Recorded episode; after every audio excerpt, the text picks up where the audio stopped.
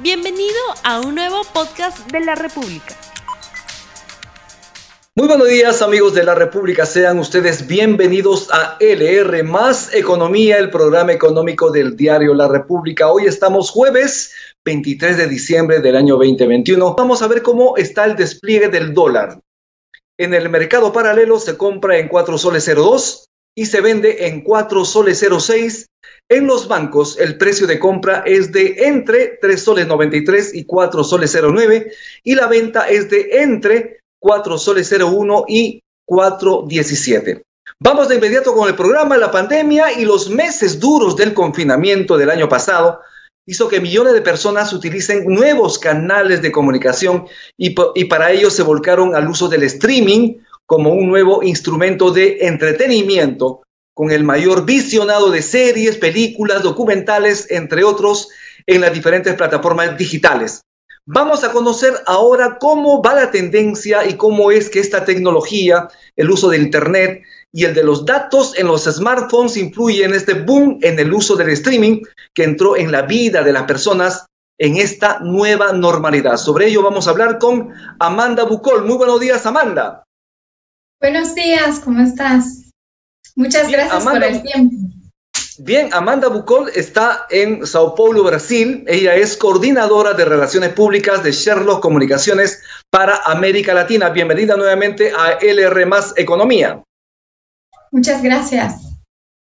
Muy bien, Amanda, en, principio, en términos sencillos, cuando la gente escucha esta palabra streaming, a veces se hace un poquito de bolas, pero ¿qué significa streaming? ¿Qué es, en términos sencillos, ¿qué significa el servicio de streaming y por qué es utilizado cada vez más por las personas? El streaming es un poco distinto a la televisión abierta, por ejemplo, porque ofrecen a, por demanda eh, series, películas y contenidos relevantes que las personas puedan ver cuando quieren bajo una suscripción. Y en este último dos años de pandemia ha crecido mucho en América Latina, sobre todo porque nos hemos encerrado en casa y nos faltó opciones de entretenimiento y cosas que hacer también, porque antes íbamos al cine, antes hacíamos mucho más cosas, ahora tenemos muchas opciones de de contenidos y de cosas en vídeo para ver en las distintas plataformas. No solo eh, las grandes como Netflix, HBO eh, han crecido en el país, sino también las, eh, las televisiones nacionales, Claro Video, Televisa en México, El Globo en Brasil, han buscado su espacio en este, en este mercado de, de streaming de vídeos eh, sobre demanda.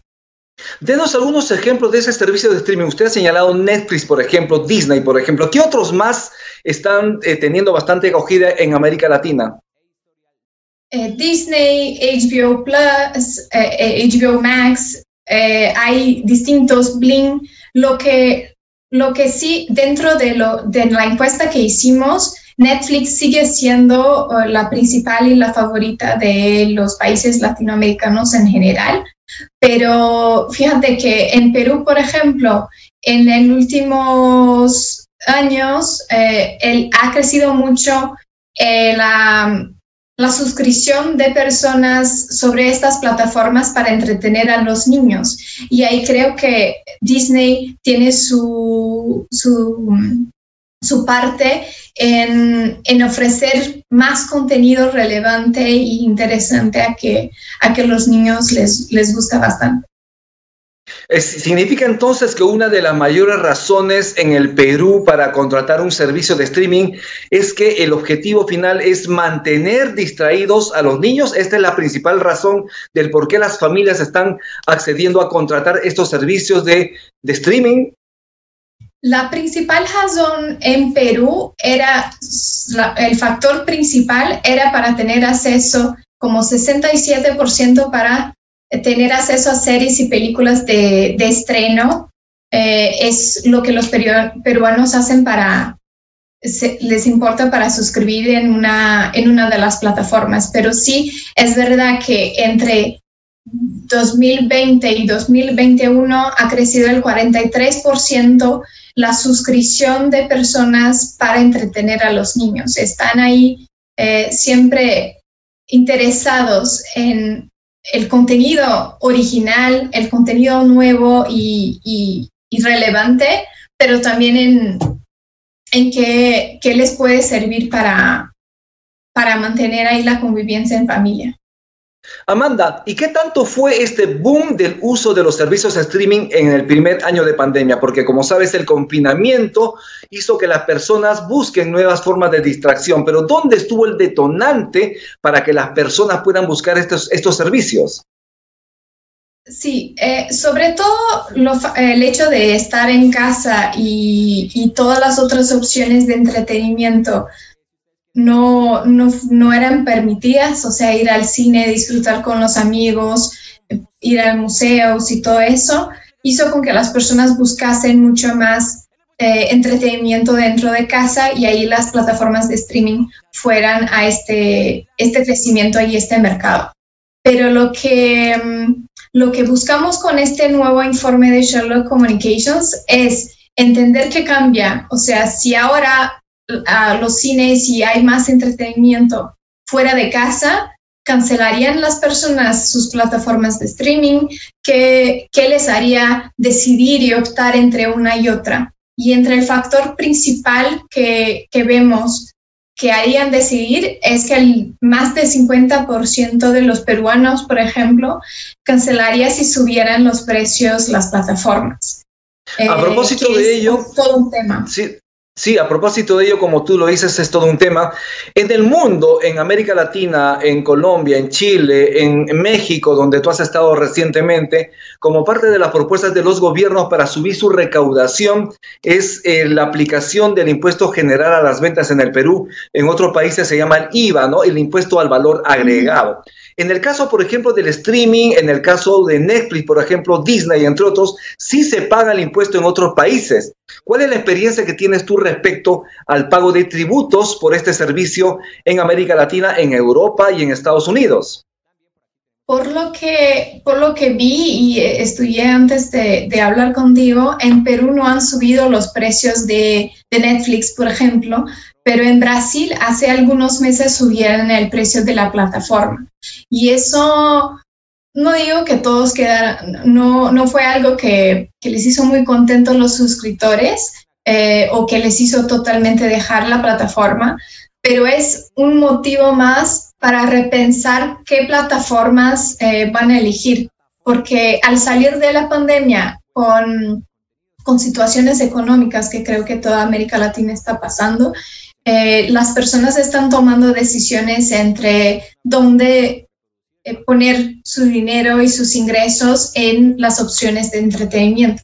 Ahora que estamos saliendo más a, a comer con los amigos, a ir al cine o a disfrutar de otras cosas, me imagino que vamos a tener que hacer algunas, muchos vamos a tener que hacer algunas decisiones en relación a los, los gastos que, que traemos a las, a las plataformas. Entonces, eh, está bien, yo creo que en relación a aplicar los impuestos, sí eh, está, es justo para el país, porque creo que por mucho tiempo también las, las plataformas llegaran eh, aprovechando mucho el mercado, pero no, no dieran todavía tanto el retorno a, lo, a la economía del país. No sé, no sé muy bien eh, si es... Es un debate, así es. Es un debate que se está gestando en el país. Precisamente hay un proyecto de ley del Ministerio de Economía y Finanzas con la finalidad de aplicar un impuesto a estos servicios de streaming en el país. Pero ¿cuáles, son, ¿cuáles serían los efectos, según la encuesta que ustedes han realizado, de aplicar un impuesto general a las ventas en el Perú, a los servicios de streaming? Lo que puede pasar es que sí van a elevar los precios y perder algunos suscriptores porque va a ser más cara las plataformas.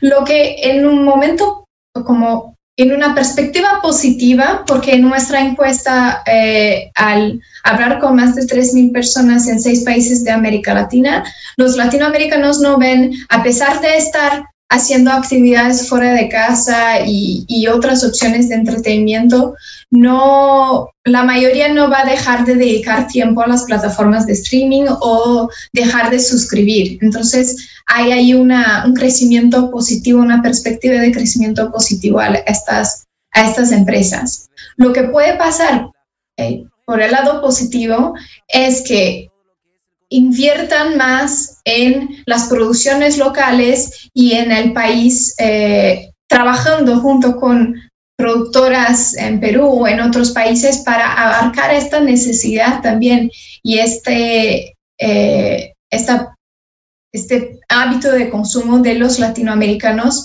que también vimos en la, en la encuesta, que quieren ver más eh, sus actores, sus, sus identificarse con el contenido, no solo producciones internacionales, hollywoodianas, quieren ver telenovelas, quieren ver lo que, lo que es auténtico Perú y ahí Netflix muchas plataformas todavía no, no veo que tienen este, este paso rápido de producir localmente para ofrecer a los, a los suscriptores y tendrán que trabajar en conjunto con los países y con las productoras locales, con, con este... es importante. Es importante entonces convocar a las productoras locales justamente para esa producción nacional que se requiere. Hablaste tú de estos hábitos de consumo. Pero ¿cuál es el perfil del usuario que utiliza ese servicio streaming? ¿Cómo es el perfil de esa persona, de ese niño, de ese adolescente, de la mujer? ¿Cuál es ese perfil que, se necesita saber en este momento? Lo que, lo que vimos en la encuesta y, que fue más eh, diferente y, y interesante de los resultados es que los latinoamericanos en general buscan sobre todo contenido en el, disponible en el idioma local eh, y también sentirse representados en, los contenidos. Eh, ni, siempre quieren ver una película de, de, Hollywood o un gran estreno, pero sí se interesan por películas que hablar, hablan de distintas comunidades, que se acercan mucho más a su realidad es, eso es un, tema muy interesante, o sea, contenido local disponible en el idioma, porque no todos los latinoamericanos hablamos inglés o también eh, nos, nos involucramos tanto con el contenido en inglés eh, y eso es algo que todavía como muchas cosas están, no están dobladas o traducidas, puede ser un impedimento a las plataformas de streaming. Eh, y en general sí buscan nuevos contenidos, contenidos originales y sus series favoritas. O sea, eh, ya viste cómo fue un éxito el lanzamiento de, del episodio de Friends en, en HBO, eh, cómo nos gusta ver las, las cosas que estábamos, estamos siempre acostumbradas a, ver nuestras series favoritas y reverlas y verlas otra vez. Entonces, no solo las plataformas son hechas de nuevas cosas, sino también de, los, de nuestros favoritos. Muy bien, eh, eh, de una de alguna manera las personas están buscando nuevos espacios de entretenimiento, ¿no? Pero ¿qué es lo que está motivando suscribirse a un servicio streaming? Por ejemplo, ¿cuál es el gancho? ¿Cuál es el disparador para yo suscribirme a un servicio streaming? En, Perú y en relación a América Latina son los estrenos, son nuevos contenidos y nuevas cosas para ver. Cosas que, grandes producciones, los lanzamientos, y, todo lo que el, mundo está esperando y, y, y todos, no sé, creo que las, los, los cinemas todavía son bastante, eh, traen bastante atención, pero con las plataformas de streaming mucha gente eh, ha disfrutado y espera los estrenos dentro de las plataformas. Entonces, es una de las cosas que más hizo los, los latinoamericanos a, suscribirse.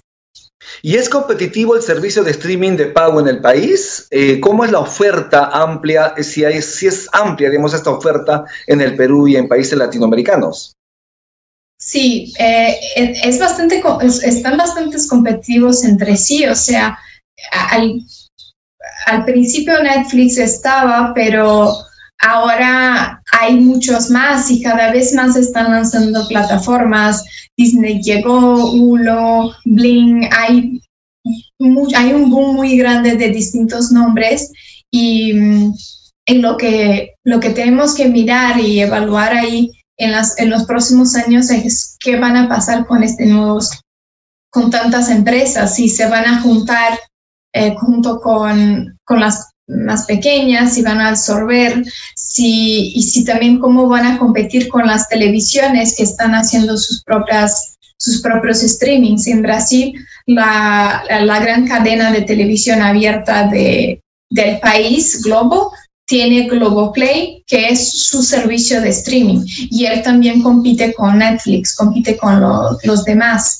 Eh, y para promocionar, como tienen la audiencia de la televisión abierta, pasan un episodio de, de, esta serie exclusiva en el servicio de streaming pago para que todos vean y promocionen en sus propias audiencias. También eh, Netflix y otras hacen eh, publicidad en televisión abierta. Creo que todos están haciendo ahí un conjunto de, una competitividad, pero un crossover de, de todo lo que, lo que es por buscar ir a la audiencia.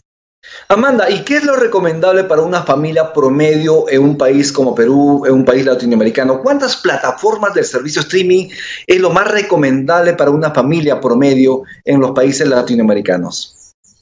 Yo creo que depende mucho de, de de sus ingresos y gastos y preferencias en relación al contenido y en relación al entretenimiento. Si es una familia que no va tanto al cine, que no sale tanto y, pasa mucho tiempo en casa o quiere disfrutar del fin de semana, pueden tener más de una, una plataforma. Eh, si tiene niños, también hay plataformas que tienen mucho más disponibilidad de, de contenido que a los niños les gusta y todo eso. Pero una cosa importante de la encuesta que, que vimos es que la cantidad de los usuarios con cinco plataformas de streaming en Perú se redujo a 13%, de 13% a 1% el último año. O sea que ya eh, dejaran los peruanos de tener tantas plataformas. Me imagino que en un momento de pandemia que estábamos todos en casa, firmamos todas, porque también llegaron con excelentes ofertas, podías eh, pagarlo todo y todo eso, y ahora ahí hay estas subidas de precio, estas restricciones y cosas eh, que, que estamos tomando decisión. Yo personalmente tengo dos servicios de, de streaming. Y, Correcto. Y a veces puede ser que eh, para mí es suficiente porque ¿cuántas horas vas a pasar tanto en, contenidos de vídeo? Depende, obviamente. Eso depende, mucho de, cada uno, del tiempo libre que quiera. Yo recomiendo que también lean, que pasen al aire libre, que lleven al perro a, a recoger por las calles. Así es. Bueno, Amanda, muchísimas gracias por tu participación en LR Más Economía. Muchas gracias, que pasen buenas fiestas también todos. Que tengas lindo, eh, linda fiesta, que tengas lindas navidades, que tengas un gran año también. Estuvimos con Amanda Foucault, perdón, Amanda Bucol, coordinadora de Relaciones Públicas de Sherlock Comunicaciones para América Latina. Muchísimas gracias por su atención. Conmigo será hasta el día de mañana. Tu pananchis, porque kuna panecuna yacta masicuna. Que Dios los bendiga. No olvides suscribirte para que sigas escuchando más episodios de este podcast.